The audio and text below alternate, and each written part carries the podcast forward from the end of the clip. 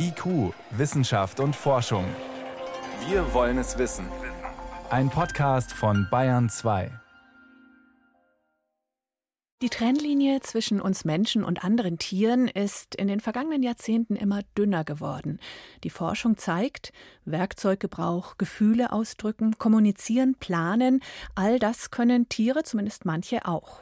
Vor allem bei den Menschenaffen stellt sich für Forschende immer öfter nicht nur die Frage, was unterscheidet Homo sapiens von seinen nächsten Verwandten, sondern auch, was verbindet uns. Meine Kollegin Jenny von Sperber ist die Journalistin im BR, die wohl am meisten weiß über Gorillas. Jenny, du hast sehr intensiv die Lebensgeschichte eines ganz bestimmten Silberrückens recherchiert und aufgeschrieben, die Geschichte des Gorillas Fritz aus dem Nürnberger Tiergarten. Der ist mittlerweile gestorben, aber wie kam es zu der Geschichte? Das war tatsächlich eher ein Zufall. Ich saß mit meinem Team von einem Dreh im Nürnberger Affenhaus und wir haben Pause gemacht.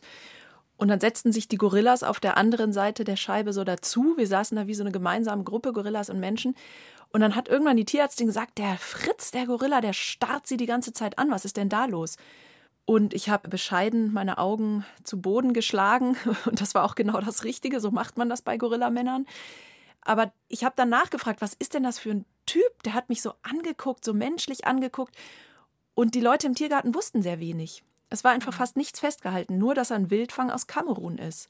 Und letztlich hast du die gesamte Lebensgeschichte von diesem Gorillamann Fritz dann recherchiert. Wie geht man da vor? Der kann ja nichts erzählen.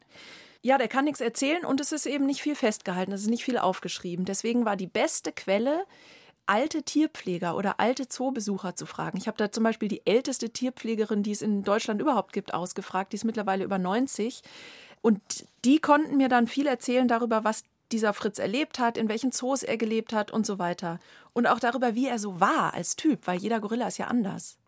Der ist Mitte des vergangenen Jahrhunderts in Kamerun geboren und damals, als Tiere hier in die Zoos kamen, da ist man mit denen noch ganz anders umgegangen als heute. Wie hat sich das bei den Verantwortlichen geändert? Wie war das damals? Wie ist es jetzt?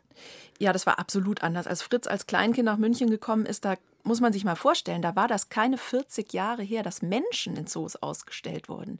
Die Verantwortlichen wollten in den Zoos was Kurioses zeigen, die wollten Menschen anderer Kulturen oder eben Gorillas, die man noch überhaupt nicht kannte, zeigen. Die haben damals die Gorillas mit Hammelfleisch gefüttert, das sind Vegetarier. Und Kleidung teilweise wohl angezogen auch, oder? Das hat man noch lieber mit den Schimpansen gemacht. Die sind ein bisschen einfacher. Mhm. Gorillas sind sehr sensibel und ja auch manchmal eher so ein bisschen träge.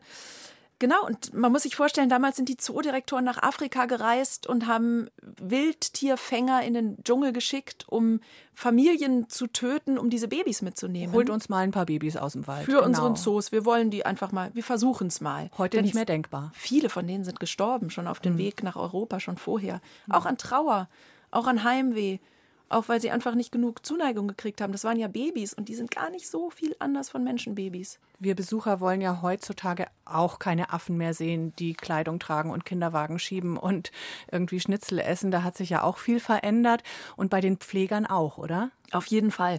Also früher, das haben mir ganz viele alte Pflegerinnen und Pfleger erzählt, ging es darum, diese Tiere zu dominieren.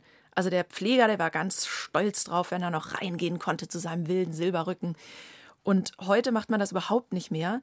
Heute versucht man die Tiere, soweit es geht, innerhalb ihres Geheges zu lassen und ihnen die Regie zu überlassen. Der Silberrücken ist der Chef, der Silberrücken sorgt für Ordnung, auch wenn wir das nicht so gut finden, wie er das macht. Und der Gorilla-Verantwortliche in Basel, der hat das mal auf den Punkt gebracht, der hat mir gesagt, man muss heute die Gorillas, soweit es irgendwie geht, Gorilla sein lassen. Also Sachen wie malen, Klamotten anziehen, Kinderwagen durch die Gegend schieben, das ist für einen Gorilla Quatsch, also sollen sie es auch nicht mehr tun. Dass sich das so zum Guten für die Tiere verändert hat, liegt natürlich an der Forschung. Was weiß man denn heute, was man damals nicht wusste? Sehr, sehr viel. Also es ist unglaublich, wie viel in den 60 Jahren, wie viel man gelernt hat über die Gorillas. Zum Beispiel, dass wir mit Gorillas kommunizieren können. Gorillas untereinander kommunizieren ganz viel über Blicke, über ganz leises Brummen, sehr subtil. Die haben ja auch Humor. Aber wie ist es mit Sprache? Ja, man kann Gorillas auch Zeichensprache beibringen. Da gibt es die berühmte Gorilladame Coco, die konnte angeblich 2000 gesprochene Wörter verstehen und 1000 Zeichen in der Gebärdensprache machen, sodass ihre Pflegerin sie verstanden hat, die auch Forscherin war. Die ist erst kürzlich gestorben. Es ist allerdings ein bisschen umstritten, diese Zeichensprache, weil man eben auch viel interpretieren muss. Aber es muss wohl einen Gorilla mal gegeben haben, der wurde gefragt, ob er sich an seine Kindheit im Dschungel erinnert. Und da hat er etwas geantwortet, was so interpretiert wurde, dass er sich daran erinnert hat, dass seine Eltern getötet worden sind. Dabei sagt man doch immer, das unterscheidet die Menschen von allen anderen, dass wir in die Zukunft planen und in die Vergangenheit uns zurückerinnern können. Ja, aber auch Erinnerungsvermögen, das ist bewiesen bei Gorillas oder bei Menschenaffen, dass die das können. Da gab es zum Beispiel den Gorilla King aus Miami, der konnte sich 24 Stunden später nach dem Essen immer noch daran erinnern, was er gegessen hatte. Und zwar verschiedene Früchte und er konnte das mit Karten, auf denen dieses Essen abgebildet war, immer in der falschen Reihenfolge wieder angeben. Also immer das, was er als letztes gegessen hatte, hat er zuerst gezeigt und dann in der richtigen Reihenfolge, was davor kam. Der konnte sich erinnern. Es ist erstaunlich, wie sehr diese Grenze zwischen Menschen und anderen Tieren, sage ich mal, aufweicht offenbar, auch was Gefühle angeht. Da ist ja mittlerweile nachgewiesen, dass auch Tiere natürlich fühlen können und Emotionen haben, gerade die Primaten, oder? Ja, ein Beispiel ist da immer das Trauern, wobei wie man das Wort Trauern benutzt, das ist natürlich auch Interpretationssache. Aber da haben zum Beispiel Forscher vom Diane Fossey Gorilla Fund haben verschiedene Gorillas beobachtet, wie sie über verschiedene Tote in ihrer Gruppe oder in verschiedenen Gruppen auch getrauert haben. Und das waren nicht unbedingt die Kinder und nicht unbedingt die Verwandten, sondern das waren auch Freundschaften und jeder Gorilla hat anders getrauert. Da gab es dieses Beispiel, das kann man auch sich auf YouTube anschauen, ist sehr traurig, wie ein Gorilla-Junge sehr um den Silberrücken getrauert hat, ihn immer wieder angestupst hat, mit ihm mit dem toten Silberrücken in seinem Schlafnest geschlafen hat, die waren gar nicht verwandt. Der Silberrücken hatte sich diesem Jungen nur angenommen, als die Mutter fortgegangen war. Wenn man das so hört, stellt sich fast automatisch die Frage, ist es überhaupt noch okay, Primaten, Menschenaffen, Gorillas in Zoos einzusperren und gefangen zu halten? Da gab es neulich erst sogar in der Schweiz, in Basel, eine Volksabstimmung, die dann gescheitert ist, Tieren auch Grundrechte zuzugestehen, gerade den Affen.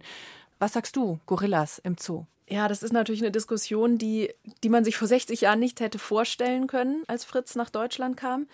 Ich finde die Frage sehr, sehr schwierig, denn gefühlt ist es moralisch nicht in Ordnung. Die sind uns so ähnlich. Was gibt uns das Recht, sie einzusperren? Und es gibt für mich keinen Grund zu sagen, die gehören auf die andere Seite der Glasscheibe und wir auf diese. Aber es gibt trotzdem Argumente dafür. Es gibt Argumente dafür. Alles, was wir über Gorillas wissen, oder sehr viel, was wir über Gorillas wissen, wissen, weil wir sie beobachten, auch weil wir sie im Zoo haben, weil wir sie studieren ich bin mittlerweile zu dem Schluss gekommen, ich glaube, wenn man es schafft, den Gorillas auch in Gefangenschaft ein Leben zu ermöglichen, wo sie wirklich Freude empfinden, wo sie nicht nur keinen Schaden nehmen, sondern wo sie das Leben auch genießen, dann finde ich, ist es in Ordnung, damit wir mehr über Gorillas lernen, damit wir sie managen können, damit wir sie auch in Freiheit schützen können, damit wir sie auswildern können und unser Wissen da erweitern. Primatenforschung intensiv recherchiert von meiner Kollegin Jenny von Sperber. Du hast ein ganzes Buch dazu geschrieben, die Lebensgeschichte Fritz der Gorilla, erschienen im Hirzel Verlag. Und Sie bekommen diese Lebensgeschichte auch im Podcast Center des BR, dreiteilig Der Gorilla Fritz. Vielen Dank. Gerne, danke.